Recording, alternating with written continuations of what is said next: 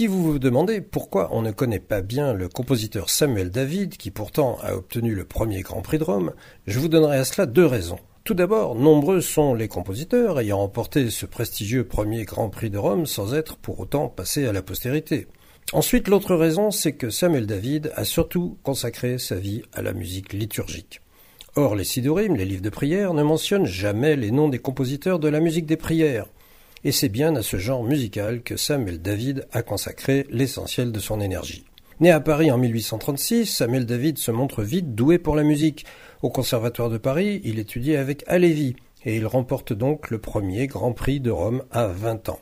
Il se plaît à écrire pour la scène, avec notamment une opérette La peau de l'ours et un opéra comique Mademoiselle Sylvia. Mais c'est surtout lorsqu'il devient directeur de la musique des temples consistoriaux, en 1872, qu'il donne la pleine mesure de son talent. Ce poste, basé à la Grande Synagogue de la Victoire, est créé dans le but d'unifier et de moderniser la liturgie à travers les synagogues de France. Samuel David se donne à sa tâche avec un zèle exemplaire et comme à une haute mission religieuse.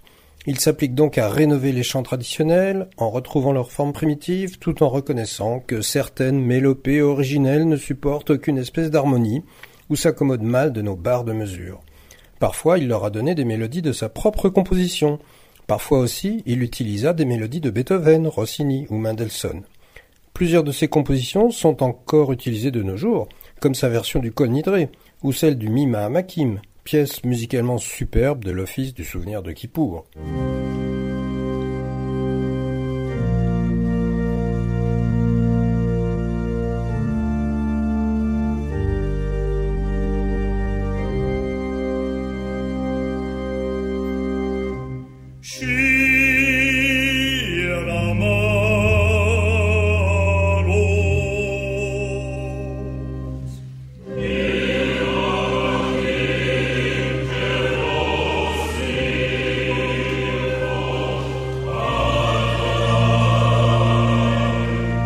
Samuel David, mort en 1895, a aussi écrit quatre symphonies.